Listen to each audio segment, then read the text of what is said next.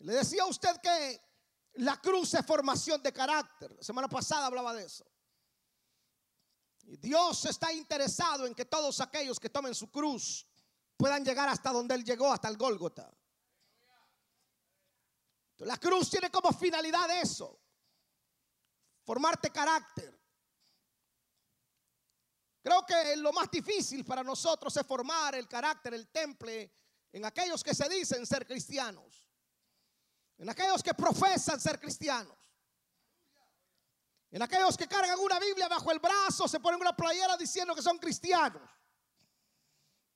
Pero cuando usted los prueba de que están hechos, si llueve no viene, son de azúcar. Si está frío no viene, le ponen pretexto al frío. Le ponen pretexto al calor. En otras palabras, solamente carga la cruz, pero no ha muerto.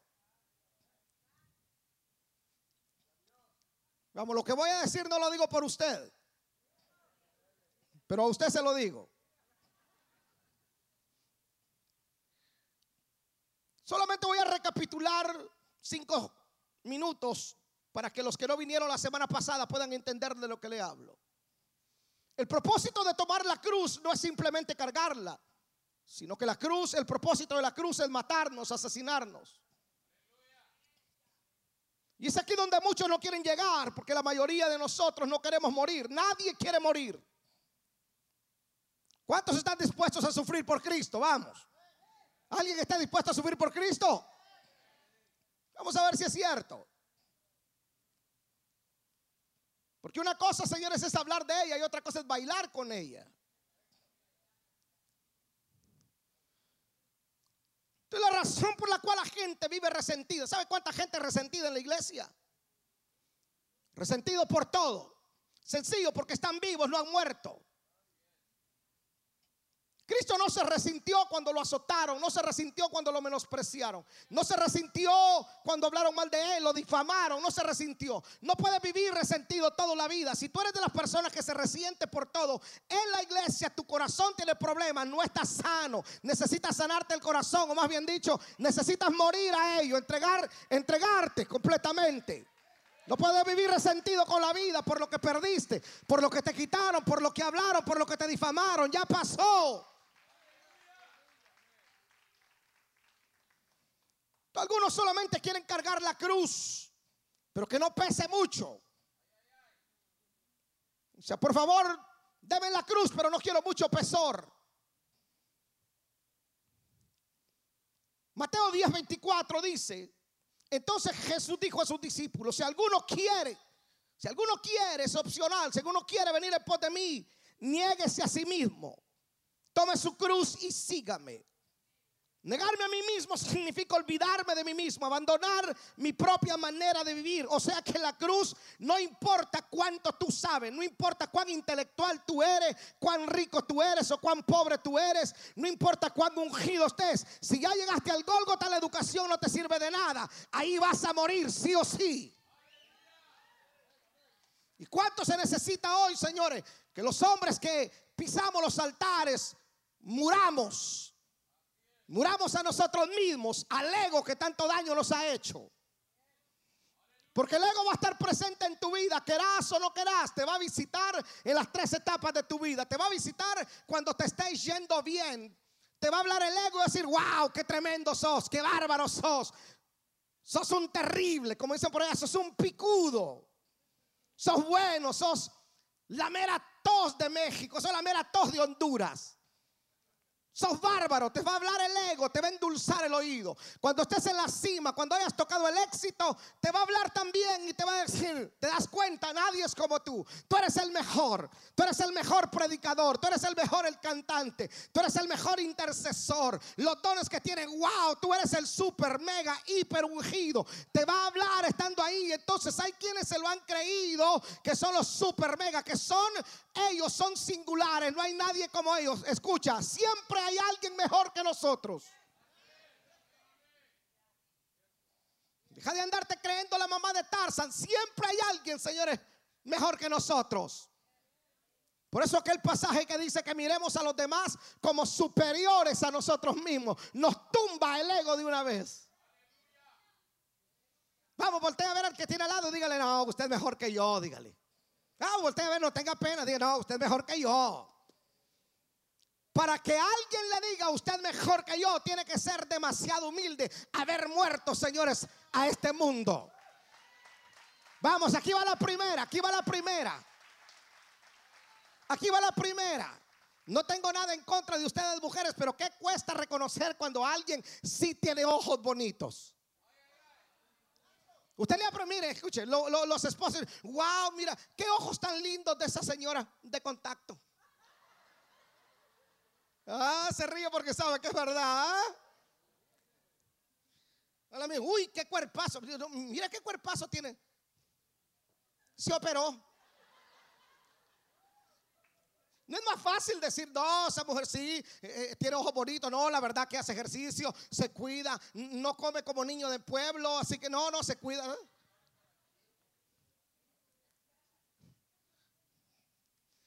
Y también el ego, cuando una persona ya es tomada por el ego, estando en la cima, la caída solo es cuestión de tiempo y cuando la persona cae, cuando la persona se desbarranca, también el ego va a estar ahí y te va a decir, te das cuenta, nadie te quiere, nadie te valora, te das cuenta, no le importas a nadie, el ego te va a hacer sentir que sos víctima de todos y que todos están contra ti. Tú tienes que tener identidad para reconocer que toda dádiva y todo don perfecto proviene de Dios, lo que tú eres, lo que tú tienes, lo que tú sos, no es por tu intelecto, no es porque seas niño bonito, es porque Dios sigue siendo bueno. Vamos, alguien que diga, yo lo que soy, soy por Dios.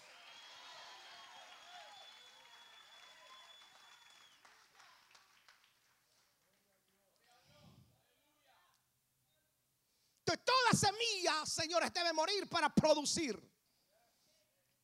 Los que son de campo entienden muy bien esto. Tiran un grano de frijol y el frijol tiene que morirse, abrirse para que nazca una mata de frijoles y pueda producir unas vainas y pueda producir dentro de esas vainas otros frijoles. Pero tiene que morir el grano primero. Así somos nosotros. Si nosotros queremos ser productivos en esta vida, tenemos que aprender a morir. Morir a nuestro yo, morir a nuestro ego, morir a lo que nosotros somos para poder ser productivos en el reino. Recuerde, el reino no trabaja con vida trabaja con muertos.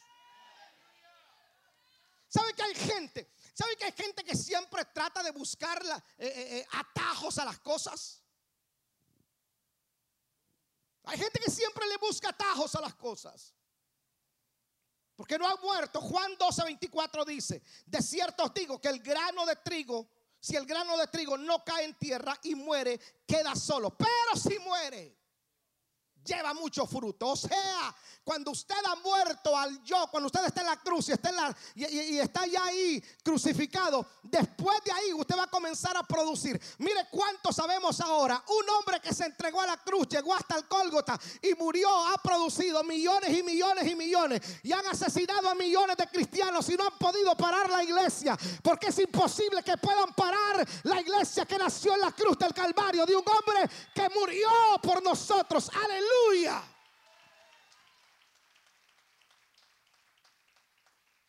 Primera de Corintios 15, 36 dice, necio.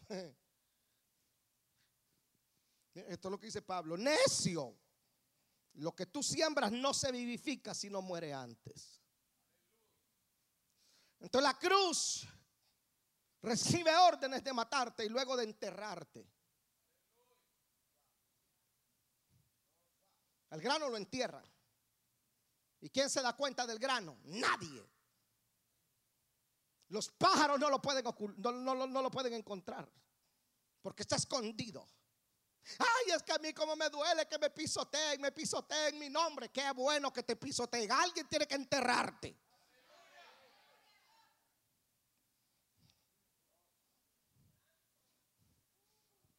El grano es tapado, nadie está en lo oculto. Nadie se da cuenta que está ahí el grano. Pero solo es cuestión de tiempo para que nazca esa mata, para que nazca ese árbol de naranjas que va a producir millones y millones de semillas, pero tiene que estar en lo oculto. ¿Sabe por qué algunos no son tan usados por Dios? Porque no les gusta estar en lo secreto. Ellos quieren las plataformas, quieren la fama, quieren los aplausos, quieren el gran nombre, quieren aparecer en las redes sociales como tendencia. De hecho, si usted quiere ser tendencia en las redes sociales, hable o haga una estupidez y se convierte en viral. Pero si usted quiere ser un hombre de Dios, usted muchas veces va a tener que estar en lo oculto. Dios lo va a esconder, lo va a ocultar, lo va a tener ahí en lo oculto. Nadie se va a dar cuenta. Usted va a hacer Facebook Live y nadie se va a conectar. Usted va a poner una foto y nadie va a dar like. Usted va a estar en lo oculto. Y Dios le dice, tranquilo, te tengo en lo oculto. Algunos tienen hambre y sed de fama y quieren salir y Dios le dice, cálmate, te tengo, estoy trabajando contigo en lo oculto para cuando salgas a escena. Imposible es que el diablo y las tinieblas puedan contigo. Cuando tu nombre comience a sonar por todos los alrededores, no hay demonio que vamos que alguien pueda aplaudir la palabra de Dios.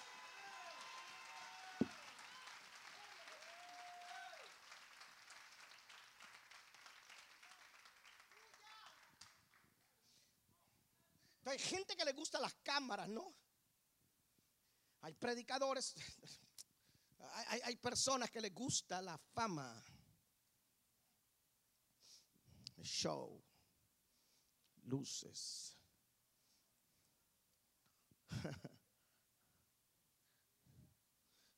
Estar así es loco, hermano. Uno trata de quedarle bien a todo mundo. No se ponga esta ropa porque eso no vende. A mí lo que me importa es andar cubierto, no quiero andar encuerado.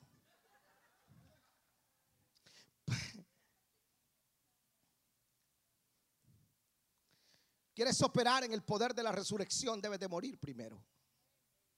Tú no puedes, es ilegal, tú no puedes operar en el poder de la resurrección al menos que mueras. Hay personas que quieren operar en el poder de la resurrección, pero no están dispuestos a morir.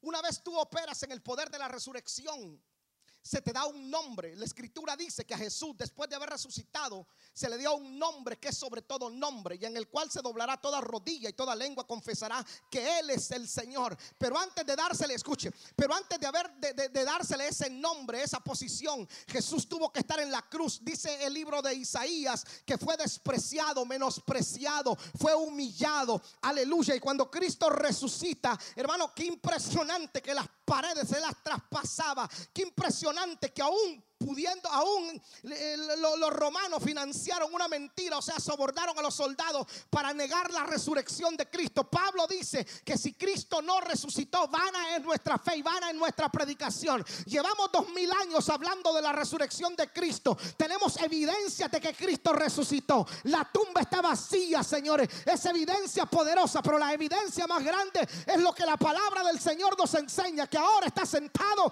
a la derecha de Dios Padre. Cuando tú tú tomas un lugar de autoridad. Ya no eres gobernado por la carne, ya no eres gobernado por lo terrenal. Ahora tú gobiernas aquí en la tierra. Mira, pues quiero que me entienda. Cristo resucita y se le da un lugar.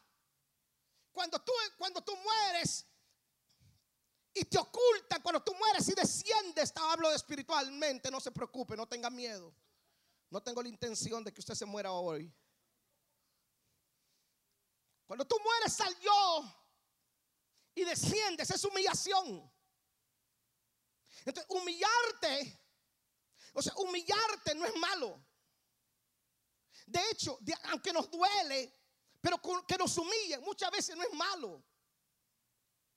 Créame que el orgullo de algunos, la prepotencia de algunos, Dios utiliza a cualquiera. Dios puede utilizar a cualquiera para que te humille, para formarte el carácter para que llegues a la estatura del varón perfecto. Porque entendamos algo, por mucho que Dios quiera usarte, si no entregas tu carne, si no entregas tu ego, Dios no puede usarte porque puedes desbaratar vidas, porque puedes desbaratar familias, porque puedes despedazar un ministerio. O sea, hay gente que literalmente son tan egocéntricos que nadie les puede decir nada porque se resienten con todo. Y entonces cuando vienen hacia la iglesia, todo lo que ellos tocan lo destruyen.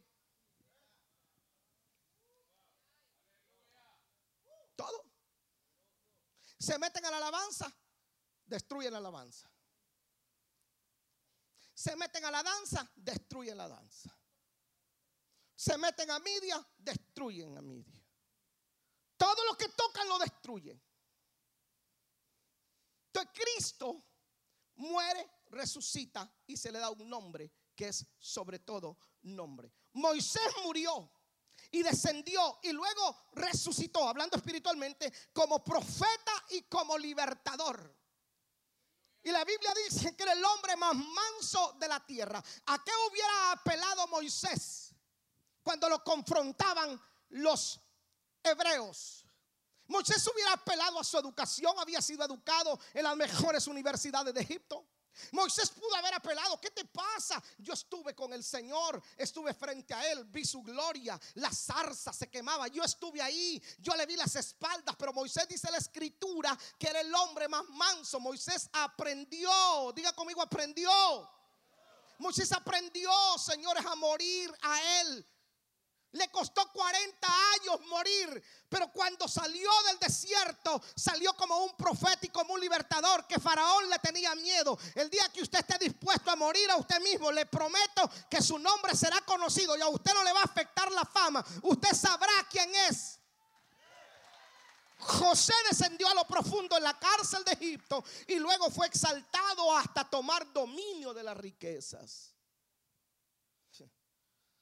David vivió de cueva en cueva hasta llegar a lucir la corona como rey. Recuerda, sin muerte no hay resurrección. Y no puedes tampoco, si no hay resurrección, no puedes tomar autoridad. El diablo no obedece a un orgulloso aunque sepa textos de la Biblia. Porque el diablo es el padre del orgullo.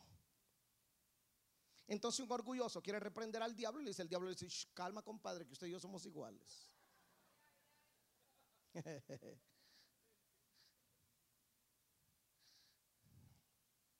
¿Qué es operar en el poder de la resurrección? Operar en el poder de la resurrección básicamente es que lo terrenal ya no tiene la más mínima influencia sobre mí. Es tener como prioridad el reino, es saber que todo se me ha, se me está sujeto. Todo, absolutamente todo se me está sujeto. Todo poder me dado en el cielo y en la tierra, dijo Jesús. Y luego se voltea y le da el poder a la iglesia. Entonces cuando yo opero en el poder de la resurrección, todo lo de esta tierra, estoy muerto a ello. Si me aplauden, eh, me da igual. Si no me aplauden, eh, me da igual. Si me invitan a comer, eh, me da igual. Si no me invitan, me da igual. Si gano mil, bien. Si gano un millón, bien. Si te insultan, ah, hablaron de ti, ah, mire. Nadie te quiere, en serio. Estás muerto a este mundo. No eres gobernado por las emociones. No te conviertes en una María Magdalena porque nadie te quiere. La gente que no ha muerto a él mismo son víctimas, pero de ellos mismos. Porque quieren que todas las atenciones se las tengan ellos. Ahí viene la primera dama. Pase por favor. Póngale la alfombra. y resulta que vienes a la iglesia y nadie te pela.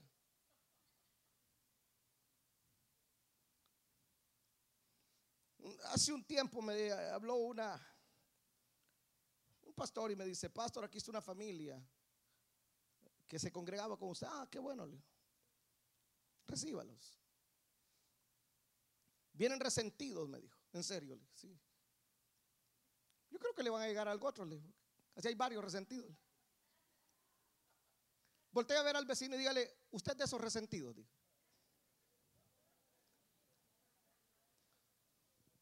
Entonces, pero en el poder de la resurrección, ya lo terrenal, lo de la tierra no tiene, no gobierna mi vida.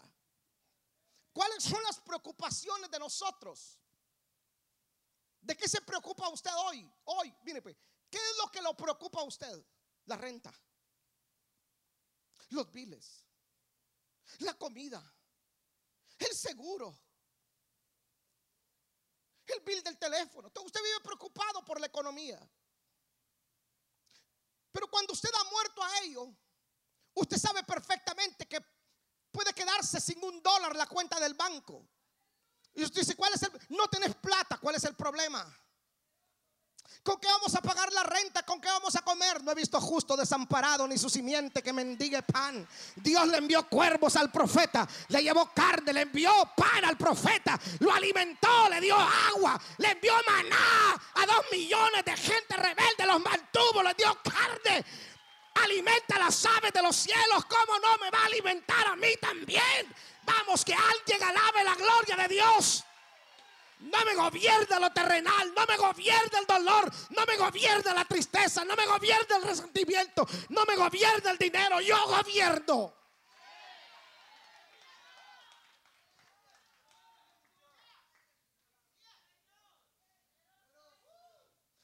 ¿Usted sabe cuánto cristiano hoy en día no fue a sus iglesias porque le ofrecieron 200 dólares de trabajo? El jefe le dijo, te voy a dar el doble y tenía que servir en la iglesia. Y entonces el pastor dijo, ¿y dónde de dónde están los de protocolo? ¿Dónde están los de consolidación? Eh, ¿Dónde están los de la alabanza?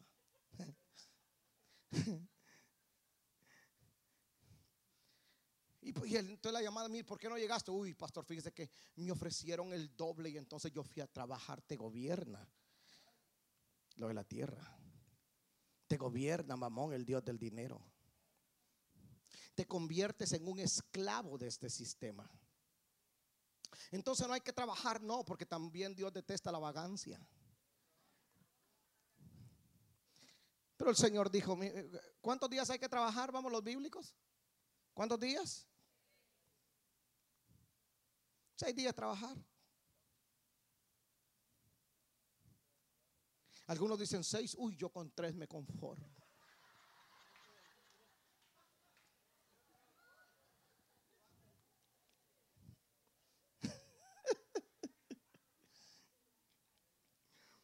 Mire cómo habla un hombre que no es gobernado por lo de esta tierra, un hombre que ha muerto a él mismo y que opera en el poder de la resurrección. Filipenses capítulo 3, verso 4. Esto es Pablo hablando, dice, aunque yo tengo también de qué confiar en la carne. si alguno piensa que tiene de qué confiar en la carne, yo más.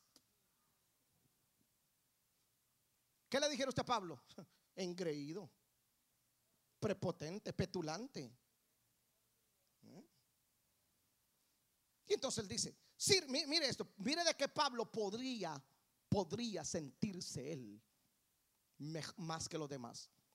Circuncidado al octavo día, del linaje de Israel, de la tribu de Benjamín, hebreo de hebreos. En cuanto a la ley, fariseo. O sea, hermano, era la crema innata. Le está hablando el apóstol Pablo aquí a Filipenses.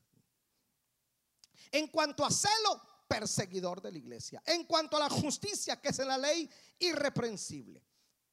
Pero cuántas cosas eran para mi ganancia. Las he estimado como pérdida por amor de Cristo. Y ciertamente aún estimo todas estas cosas como pérdida por la excelencia del conocimiento de Jesús, mi Señor. Por amor del cual lo he perdido todo y lo tengo como basura con tal de ganar a Cristo. ¿Sabe qué es esto? En esa iglesia me deberían de tratar a mí mejor porque yo soy abogado, licenciado, ingeniero, doctor, empresario, músico, pande no importa lo que usted sea, Señor. Usted tiene que morir a la carne y que, y que lo terrenal no lo gobierne. Pablo dice, esto soy, pero todos esos títulos, todo ese bagaje que tengo, lo tomo, lo, lo, pongo como basura con tal de tener el conocimiento de Cristo. Y entonces Pablo dice, y ser hallado en él no teniendo mi propia justicia que es por la ley, sino la que es por la fe de Cristo, la justicia que es de Dios por la fe, a fin de conocerle y el poder de su resurrección y la participación de todos sus padecimientos. O sea, Pablo lo que está pidiendo es sentir los padecimientos de Cristo.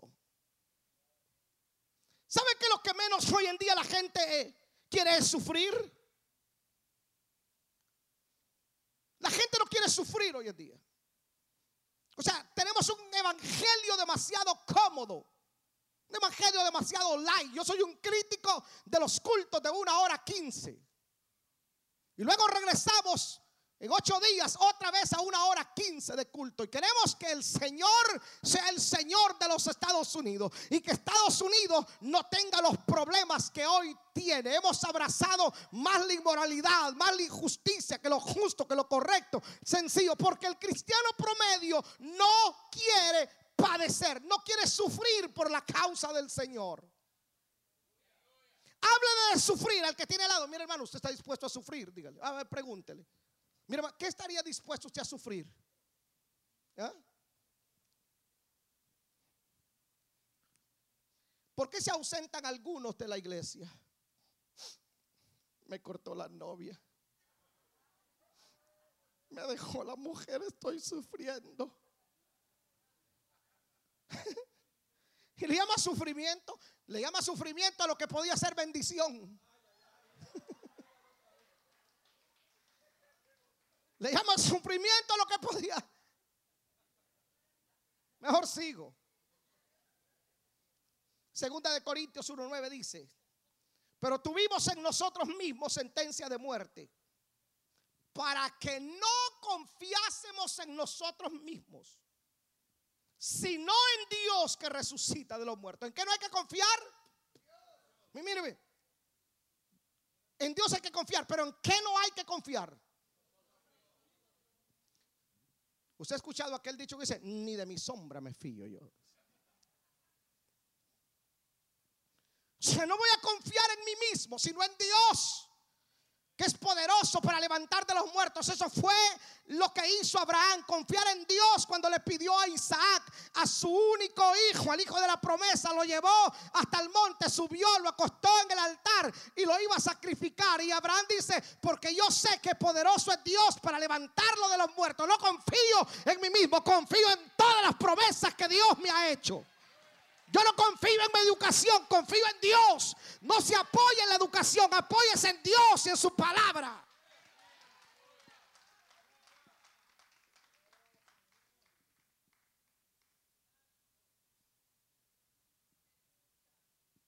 Cuando eres independiente de Dios es una evidencia de que estás vivo. No se puede operar en el poder de la resurrección estando vivo. ¿Por qué? Porque una persona viva cuestiona, pelea, discute. Un muerto no. Tercero, para Dios, note esto, para Dios es más importante formarte carácter que prosperarte. Quizá no le guste, pero se lo voy a decir. Para Dios es más importante formarte carácter que prosperarte. Dios es el dueño de todas las cosas, dueño del oro, de la tierra. Todo es de Dios y nosotros somos sus hijos. Por supuesto que Dios quiere prosperarnos. Por supuesto que Dios quiere darnos riqueza. Es el deseo de su corazón. Pero si hay algo que conozco de Dios como padre, es que es un padre muy responsable.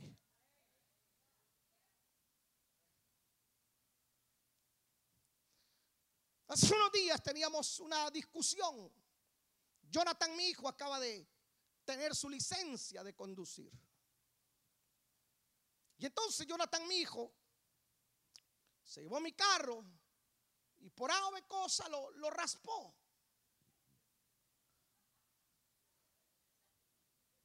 Aunque no me crea, me quedé tranquilo. En otro tiempo lo hubiera no circuncidado, matado. Raspó, me quedé tranquilo. es un carro, la vida de mi hijo importa más. Pero él estaba preocupado. Él estaba afligido. Y nosotros hicimos un trato con Jonathan. Él hoy carga el carro que era de, de Elí. Y entonces, Jonathan, cuando yo compré el carro que hoy tengo, decía, cuando yo tenga mi licencia, ese va a ser mi carro. Y profetizó. Ya lo golpeó de él entonces.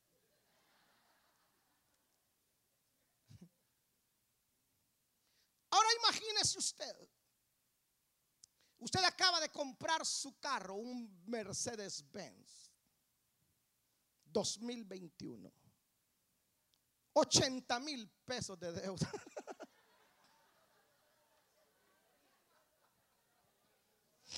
Escuchen. Y entonces llega su hijo, su hija, que tiene 14 años, 15, 16.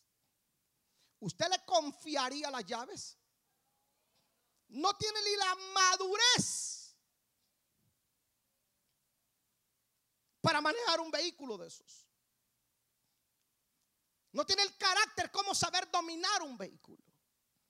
Sería irresponsable usted al hacerlo.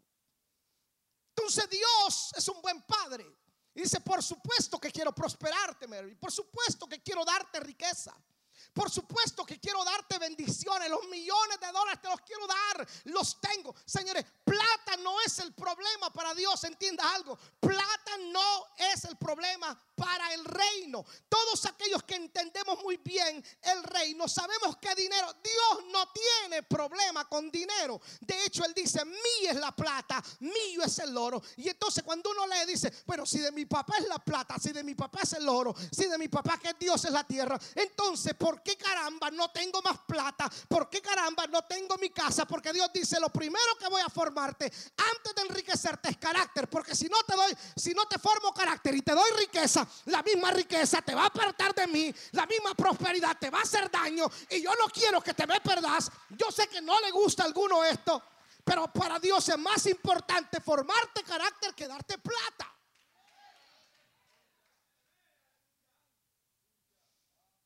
¿Cuántos cuando no tenían plata eran fieles? Querían estar los siete días en la iglesia. No ayunaban porque fueran espirituales, sino porque no tenían que comer.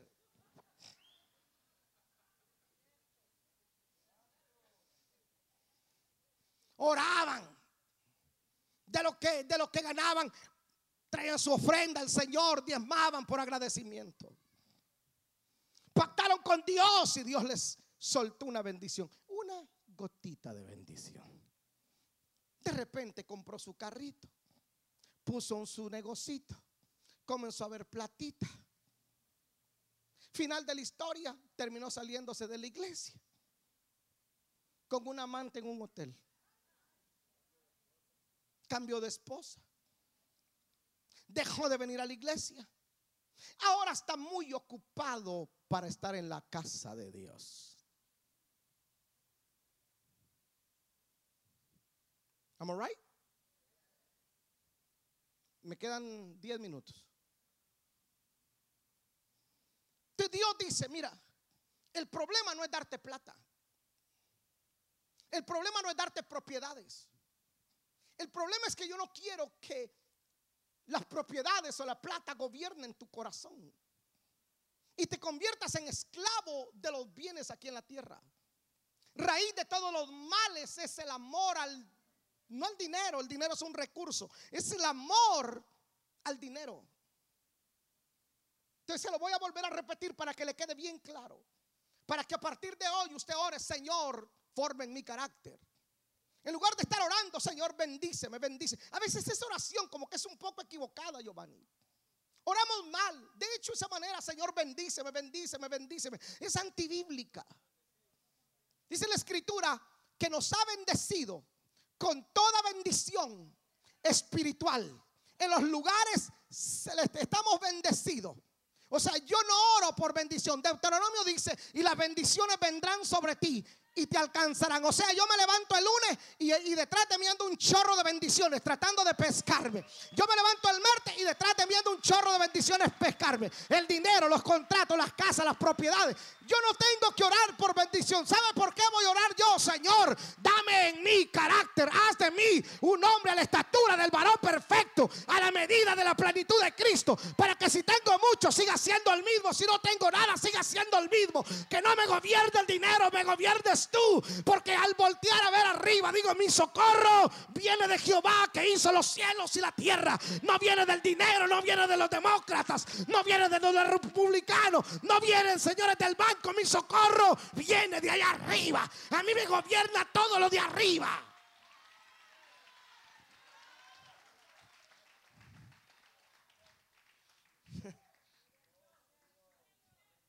Algunos por falta de carácter pierden su vida porque no quieren sacrificarse. Mire pues lo que dice Pablo. Gálatas 2.20 dice, con Cristo estoy juntamente crucificado. Ya no vivo yo, mas Cristo vive en mí. Y lo que ahora vivo en la carne, lo vivo en la fe del Hijo de Dios, el cual me amó y se entregó a sí mismo por mí. Entonces la cruz nos ayuda, a la, nos ayuda a la formación del carácter. Porque sin carácter no podré entender el glorioso resultado de la cruz. Porque el cargar la cruz sin un carácter formado, todo me, todo me parecerá injusto. Y que no, no me merezco las injusticias, no me merezco el sufrimiento.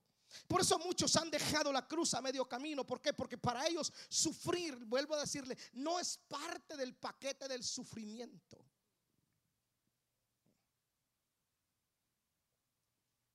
Porque nosotros tenemos un mal concepto. Porque nosotros creemos de que una oración hará descender todas las riquezas del cielo. Y se me aparecerá el ángel de la prosperidad y me dirá, Juan, he oído tu oración de 30 segundos. y he venido a visitarte con riqueza. Yo creo en la prosperidad, le predico prosperidad, le modelo prosperidad, le enseño prosperidad. Pero señores, nosotros no podemos convertir el mensaje de la prosperidad en el centro del cristianismo.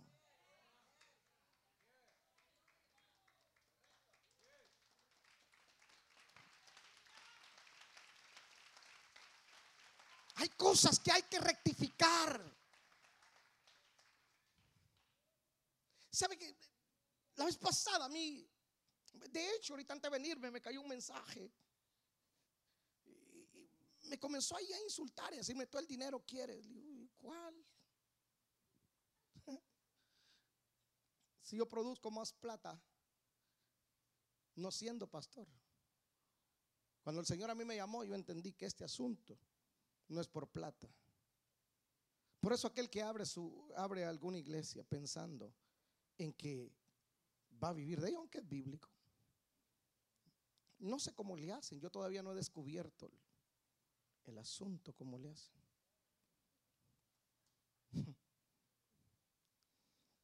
De nosotros no podemos convertir el mensaje de Jesucristo. El centro del mensaje del cristianismo no tiene que ser el dinero. No tiene que ser la prosperidad o la mal llamada prosperidad. De hecho, el centro del mensaje de, Cristo debe ser salvación, restauración de familias, santidad, integridad, respeto. Son los valores. El dinero viene como consecuencia. De, de hecho, escucha. Uy, me voy a soltar una acá, pero hermano, va a ser una bomba que me va a ganar muchos enemigos. De hecho, nosotros pensamos, a veces nosotros pretendemos manipular a Dios con plata. Mire pues, me meto a deudas innecesarias. Deudas que no necesito. Y como chollar la tarjeta no cuesta. Simplemente le digo ahí, cholle la tarjeta. L. ¿Cuánto? Todavía hay saldo, él Y entonces tener 20 mil dólares de deuda. Y los intereses te están comiendo.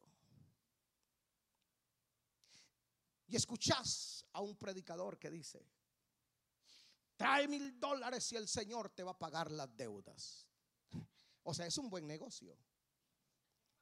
Yo le doy mil dólares al Señor y Él me paga 20. Es un buen negocio. ¿Sí me explico? Entonces la persona viene. No quiero decir que Dios no pueda pagarte deudas, pero Dios sabe en su eterna sabiduría, en su soberanía, que después de pagarte los 20 mil dólares, el muy lindo, linda, preciosa, hermosa persona, cabeza de maceta, va a ir a chollar la tarjeta otra vez. Y hoy se va a endeudar no con 20, con 40, porque entonces llevo 2 mil al altar y me paga 40. That's not true.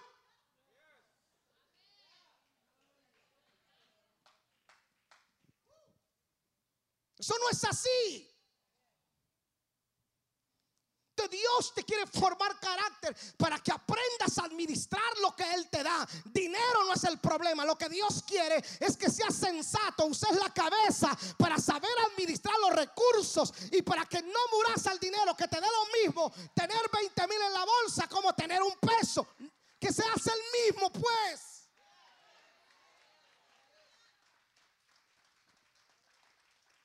Por falta de carácter, algunos de ustedes, si el Señor les da plata ahorita, no sabrían, no sabrían ni qué hacer con ella. Entonces el Señor le dice, ¿para qué te doy plata si los 20 pesos que tenés no sabes ni dónde ir a comer?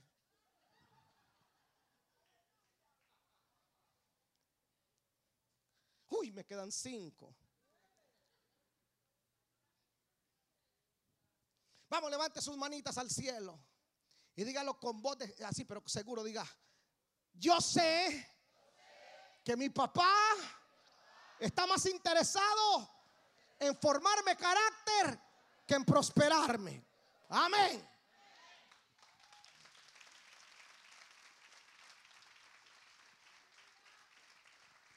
Toda persona sin carácter es más peligrosa que el COVID, señores. Al COVID lo controlo con unas aspirinas con unos té de limón, de jengibre, con una sopa caliente de gallina. Y me salgo al sol y tranquilo, se va el COVID. Pero una persona sin carácter no lo controla. Escuche, ni Dios lo puede controlar. Porque por falta de carácter, todos dos millones de personas se murieron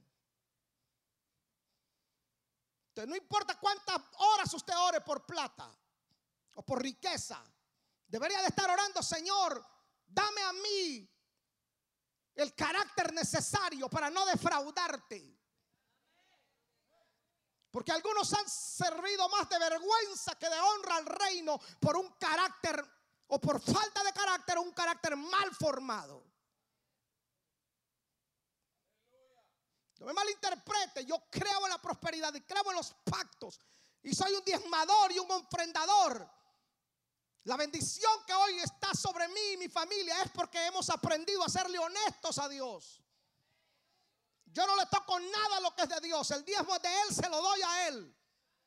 Y yo me quedo con el 90%. Y yo determino qué hago con el 90%. Dios no se mete en lo que yo hago con el 90%. Pero el 10% es de Él. Yo se lo doy. Aquí está, Señor. ¿Cuánto toca? Comencé a diezmar cuando ganaba 500 dólares. No le digo cuánto gano hoy porque, ay.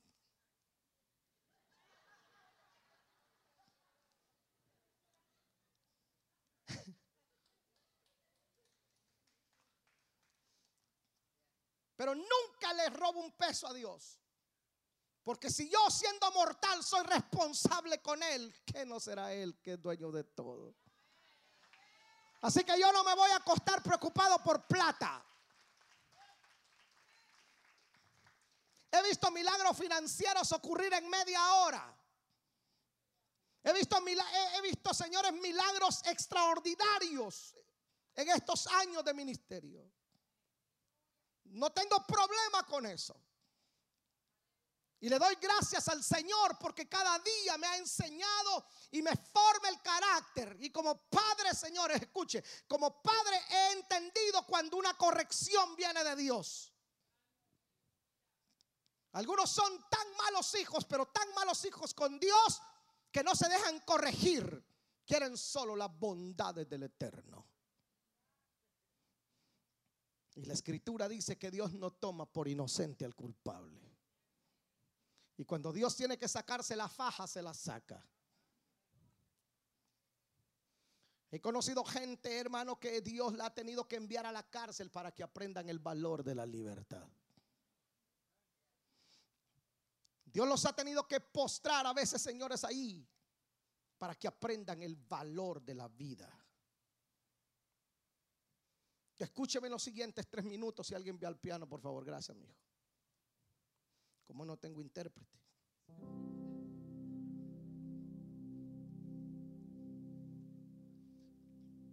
Carácter es más importante que plata, mis hijos. Carácter es más importante que la fama o que el dinero. Es más, escúcheme. Carácter es más importante que la unción, ¿sabía usted? Usted conoce gente con unción que por falta de carácter terminan causando vergüenzas al reino. Ya yo los conozco. Y tienen dones. Lindos dones. Preciosos dones. Tienen el don de milagro, don de ciencia. Dones extraordinarios. Y uno dice, Dios de la gloria. Uno se queda así. Literal. Yo he conocido personalmente hombres que un día un hombre me dijo, Eli, vení, me dijo. Mira cómo Dios me usa, me dijo.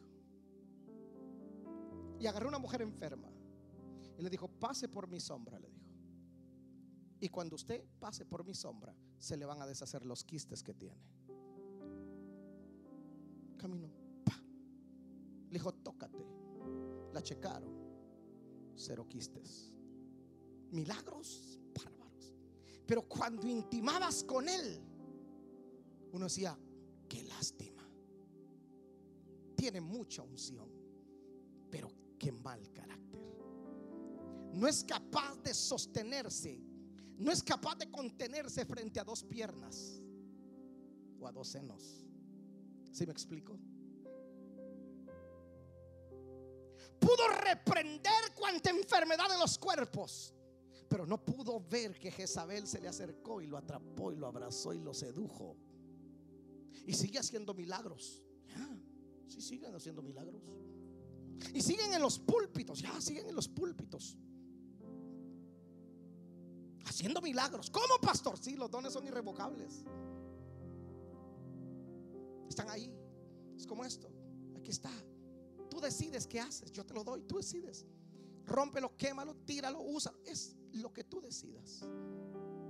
Son los dones irrevocables. Tú te los quita, porque si Dios te los quita, dejaría de ser Dios. Tenía dones Sansón. ¿Verdad que tenía dones Sansón? El don de la fuerza, ¿no? Mataba filisteos. Y una mirada coquetona, un guiño de ojo un caminado sensual de Dalila lo dobló. Lo tendió en la cama y le sopió ojito. Lo acostó, lo acarició. Y el tipo siendo un juez no pudo entender la estrategia del diablo. Escuchen varones, el diablo no viene con cachos y cola. No, eso lo disfrazan allá en Hollywood. El diablo viene sin cachos y sí con cola.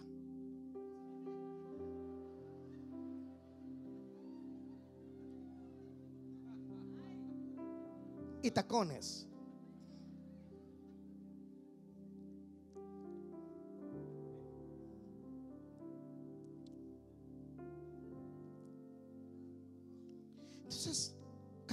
Más importante. Porque si yo tengo carácter, yo podré decirle no a aquello que ofende a mi Señor. Yo no puedo hacer algo que ofenda a Dios. El dinero que Dios me da no me va a gobernar porque tengo carácter. Yo estoy en la cruz. Y puedo decir como Pablo, crucificado estoy con Cristo. Y no vivo yo, mas Cristo vive en mí. No cruzo la línea, el carácter me dice, es como un sensor que te dice, hey, calma. Si cruzas, estás mal, estás frito. ¿Sabe cuántas veces he tenido que salir corriendo de lugares donde yo siento que si yo me quedo, me voy con pinta? Y yo salgo huyendo de ahí. Inmediatamente le llamo a Paola y le digo, yo soy transparente con ella porque no quiero que el diablo tenga un derecho legal sobre mi vida y sobre el ministerio. Porque detrás de mí vienen mis hijos biológicos y vienen todos ustedes. Yo necesito carácter para llevar esta nave. Porque va a temblar. Va a haber turbulencia, pero necesito carácter para agarrar el timón y decirle, hey, don't worry about it, everything is in control. I'm the.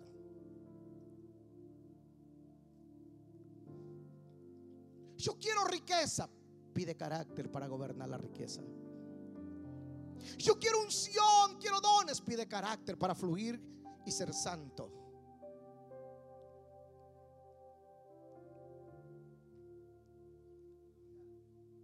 Oh, señores, necesitamos volver a la santidad de veras. Hay tantas cosas que se nos metieron a la iglesia que por falta de carácter las toleramos.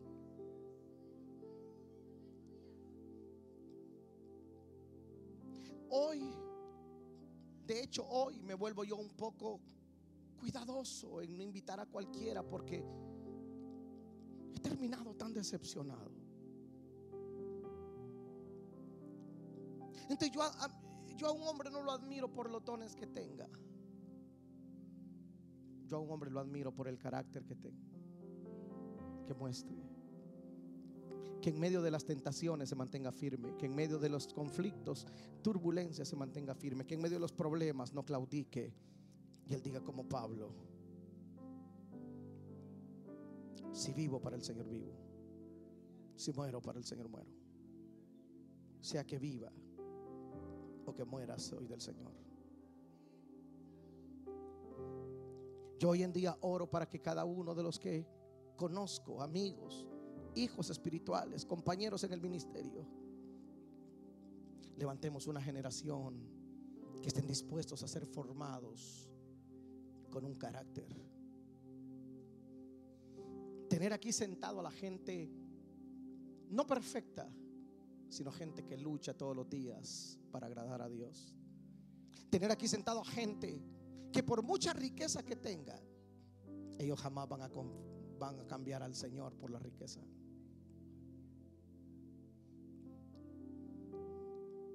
He conocido linda gente, bañados en dinero, y seguir siendo honestos con Dios, con su pastor, con su esposa. He conocido hombres sin mucha educación, pero con un carácter que te contagia. Yo tuve aquí a un anciano, lo tuvimos en nuestro primer congreso, al apóstol Mariano Rizcaché. Es un anciano. No es un gran orador, pero es un hombre que te ministra carácter. Su testimonio pesa oro. Recuerda que detrás de ti hay mucha gente que te sigue, no te la puedes jugar. No puedes ser insolente, insensato en dormirte al volante cuando llevas a tu familia. No te puedes dormir. Es mucho lo que está en juego. Toma la cruz, pero vamos hasta el Gólgota. No sos muy popular al ir al Gólgota. De hecho, en el Gólgota morís como criminal. De hecho, en la cruz morís como malhechor. De hecho, en la cruz morí desnudo. Pero cuando resucita Giovanni, todo mundo dice, el mismo soldado que le puyó la costilla dijo verdaderamente, este era hijo de Dios. Los mismos que te puyan, que te humillan, que te insultan, que te roban, que te tientan. Y cuando tú muestres el carácter van a tener que decir, verdaderamente es un siervo del Señor, es una sierva del Señor. Vale la pena.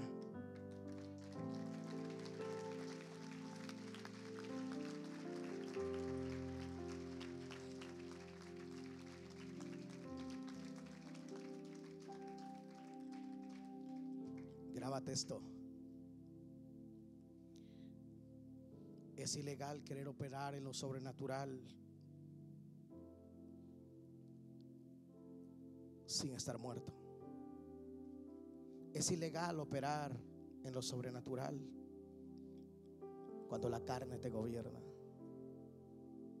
La única manera de operar en el poder de la resurrección es muriéndonos. Pastor, ¿cómo muero? Entrégalo. Solo entrégalo. Solo entrégate. Solo entrégate. No vivas para ti mismo. ¿Sabes qué es morirse? Es olvidarte quién viene al lado tuyo, quién está al lado tuyo y en el tiempo de la adoración me sumerjo, en el tiempo la palabra la absorbo. ¿Sabe qué es morirse? Es saber de que el día que te desconectes de Dios, estás muerto. El día que el día que intente, de hecho, intenta dejar a Dios. Intentalo. Y te prometo que tú estás en un nightclub queriendo meterte un poco tomándote una cerveza. Y ahí adentro hay algo que te dice, no, ese no eres tú. Vivir una vida sin Dios es lo más desastroso que puede haber. Yo lo intenté por seis años y no pude. Me terminó venciendo Él. Y hace 27 años me fui al altar y le dije, aquí estoy. Haz lo que tengas que hacer. Y es glorioso. Lo dije en la mañana y lo voy a repetir hoy. Lo que yo estoy viviendo hoy es lo más hermoso. Yo le desearía esto a todo hombre. Estoy viviendo el mejor momento como padre, como esposo, como ministro, como predicador. Estoy viviendo mi mejor momento. Ahora, sé que viene mucho más. Pero yo ahora estoy viviendo mi mejor momento en años, Juan, en años. En años. Ver a mi hijo casarse, graduarse, ver a mi esposa, ver a mis hijos ministrar, verlos a ustedes. Una economía maravillosa. Estoy viviendo un tiempo glorioso.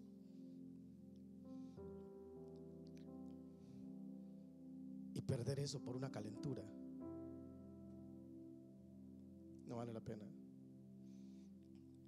Todo lo que Dios te dio, llévalo a la cruz. Mientras usted se pone de pie, llévalo a la cruz. Ahí, llévalo a la cruz. Y ahí hablarle a la cruz y decirle, mira, ya entendí. Ya entendí que si tenés la asignación de matarme, ya lo entendí.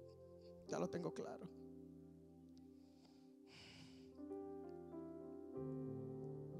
Dios no tiene problema con enriquecernos, amados. Dios no tiene problema con usarnos.